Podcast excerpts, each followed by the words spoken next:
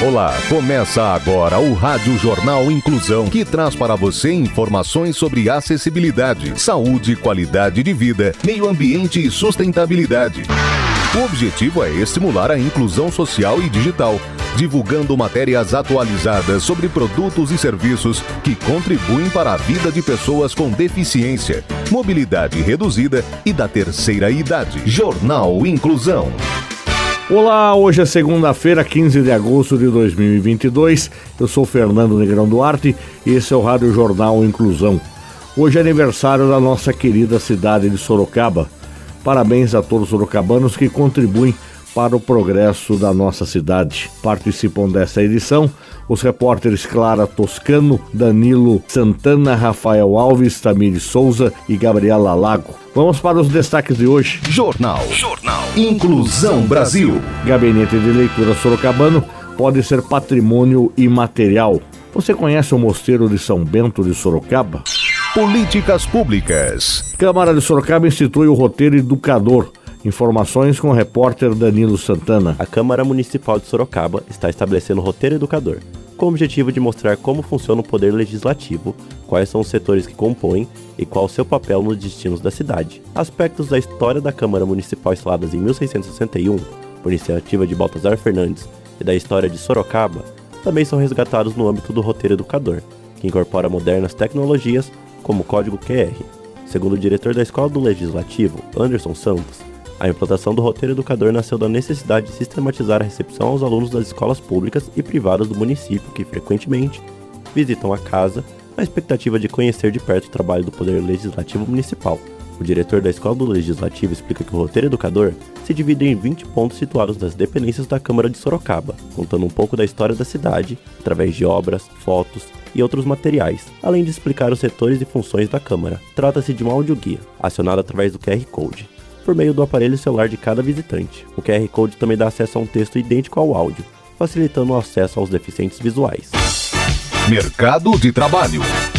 Mulheres continuam maioria na contratação de microcrédito para abrir ou ampliar negócios em Sorocaba. As informações com Clara Toscano. As mulheres continuam liderando a contratação de empréstimos de microcrédito para abrir ou ampliar seus negócios em Sorocaba. A pesquisa realizada pela Secretaria de Desenvolvimento Econômico, Trabalho e Turismo, CDTUR, aponta que de janeiro a julho de 2022, mais de 53% dos créditos foram concedidos a elas. Ou seja, da liberação de mais de 1,4 milhão 788 mil foram destinados a mulheres empreendedoras. As atividades em que as mulheres sorocabanas mais estão investindo são as de salão de cabeleireiro, comércio de vestuários, fornecimento de alimentos, promoção de vendas e tratamentos estéticos. Escolhas que impulsionam a área de serviços, contribuindo para o crescimento da economia local, comenta o secretário de Desenvolvimento Econômico, Trabalho e Turismo, Robson Coivo. Esse apontamento representa a força das mulheres no empreendedorismo. Elas são donas dos seus próprios negócios, criam, desenvolvem e geram novos empregos. Esse perfil criativo e arrojado tem crescido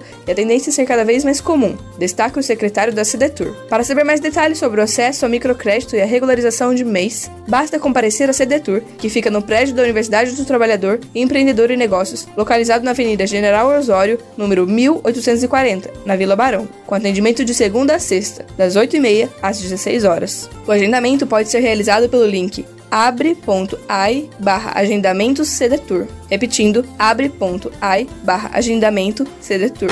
Cultura. Gabinete de Leitura Sorocabano pode ser um patrimônio material. Quem tem detalhes é o repórter Rafael Alves. O Gabinete de Leitura Sorocabano, que tem mais de 150 anos de história, pode ser considerado patrimônio cultural e material da cidade.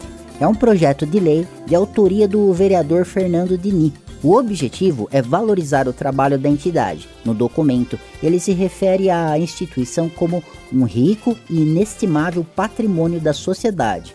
Criado em 1867, quando o Brasil ainda era governado pelo imperador Dom Pedro II, o acervo do gabinete conta com mais de 20 mil livros. Entre eles, uma Bíblia escrita em grego, datada de 1865 Há também o primeiro exemplar do Cruzeiro do Sul, que circulou no dia 12 de junho de 1903. A entidade surgiu a partir de iniciativa de um grupo de voluntários liderado pelo engenheiro Matheus Mailaski. Hoje, o gabinete de leitura fica na Praça Coronel Fernando Prestes, no número 21 Mais informações sobre a entidade e os serviços oferecidos podem ser obtidos pelo 15 3232 07 68. Você está ouvindo o Jornal Inclusão Brasil. Não precisa existir uma grande razão para você ser um doador de sangue. É uma atitude humana que significa ajudar o próximo, praticar o bem e salvar vidas que correm riscos diariamente e realizar um ato de solidariedade. Se você tem entre 16 e 67 anos de idade, pesa mais de 50 quilos e está com a saúde em dia, seja um doador. Faça parte do grupo de pessoas que colaboram para o abastecimento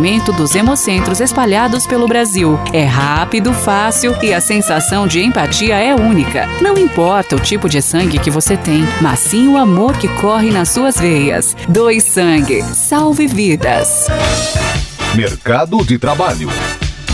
O programa de estágio da CPFL está com inscrições abertas em Sorocaba e Jundiaí. Gabriela Lago nos conta mais. Estudantes de Sorocaba, Jundiaí e Bauru já podem se inscrever no programa de estágios 2023 da CPFL. As inscrições seguem até o dia 7 de setembro e a duração do contrato pode chegar a dois anos em uma das empresas do grupo. O processo seletivo é para estudantes de mais de 30 cursos de graduação, técnicos e tecnológicos. Ao todo, são mais de 120 vagas disponíveis em todo o estado. As inscrições devem ser feitas de forma online, pelo site da companhia. Os estagiários terão como benefícios convênio médico e odontológico, Gimpass, Bolsa Auxílio, programa de treinamentos, seguro de vida, vale refeição, vale transporte, entre outros.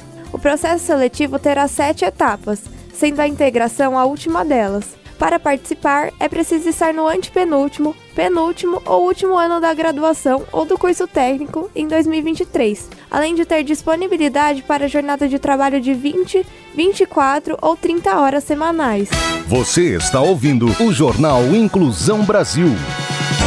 Cultura, lazer e turismo. Você conhece o Mosteiro de São Bento de Sorocaba? Quem tem as informações é a repórter Tamiri Souza. O Mosteiro de São Bento de Sorocaba foi fundado em 21 de abril de 1660 por doação de Sesmaria, efetuada pelo bandeirante Baltazar Fernandes, fundador de Sorocaba, Antes mesmo que Sorocaba fosse elevada à categoria de vila em 3 de março de 1661, os beneditintos já estavam presentes na região vieram para tomar posse o Frei Anselmo da Anunciação e Frei Mauro. Baltazar Fernandes queria um progresso rápido para a nascente vila e, para isso, trouxe os beneditintos. Eles então teriam terras e poderiam distribuir aos pobres.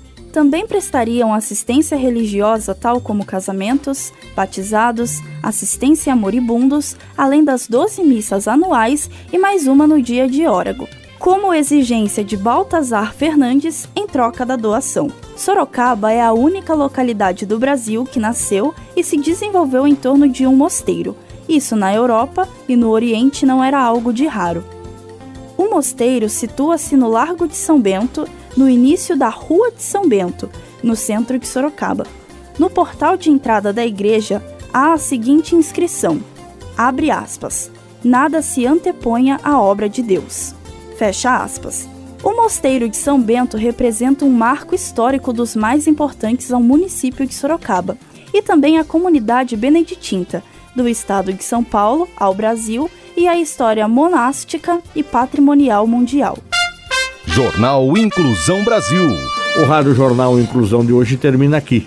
Você também pode escutar o Rádio Jornal Inclusão em formato de podcast no Spotify. Se quiser entrar em contato com a gente, envie um e-mail para radioniso.br, repetindo radioniso.br ou pelo nosso WhatsApp número é 15 99724 3329. Repetindo 15 99724 3329. Obrigado pela audiência e até o próximo programa. Termina aqui o Rádio Jornal Inclusão, um projeto de extensão universitária da Agência de Comunicação da Universidade de Sorocaba. Jornalista responsável e apresentação, professor Fernando Negrão Duarte. Reportagens, Agência de Comunicação da Universidade de Sorocaba. Gravado no Laboratório de Comunicação da Universidade de Sorocaba, com edição de Douglas Vale e coordenação técnica de Luiz Rodrigues. Até a próxima edição.